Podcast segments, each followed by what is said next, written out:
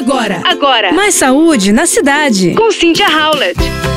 Eu li essa semana uma matéria da jornalista Angélica Banhara sobre um tema nas escolas, ultimamente, e no consultório também. A preocupação dos pais sobre o filho que não come. E ela entrevista um pediatra do Hospital Israelita Albert Einstein, que é membro do grupo de pediatria do Colégio Brasileiro de Medicina de Estilo de Vida, que se chama André Laranjeira de Carvalho, e eu gostei muito desse bate-papo. E eu vou colocar aqui algumas sugestões que ele deu para ajudar as crianças a desenvolver um comportamento alimentar mais saudável. Então fica a dica para vocês. Primeira coisa, evitar distração durante as refeições. Então, tirar o tablet, celular da mesa nesses momentos. Durante a refeição, não estimular demais as crianças.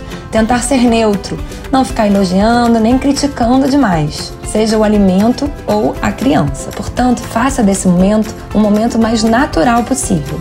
Permitir que a criança sinta sua fome e aprenda seus sinais internos de fome e saciedade. Portanto, não ficar dando comida para a criança perto do horário do almoço ou do jantar. Ficar beliscando esses lanchinhos da tarde acaba atrapalhando a fome da criança no momento mais importante que é o almoço e o jantar. Oferecer, claro, alimentos saudáveis quando a criança quiser comer frutas, legumes, é, feijão, sucos naturais e, claro, evitar ficar oferecendo os doces e alimentos ultraprocessados criar um momento prazeroso da família com a criança, criando uma receita, vocês preparando alguma coisa durante o final de semana, isso aproxima muito a criança do alimento. Então depois vocês mandem aqui a receita que foi escolhida, certo?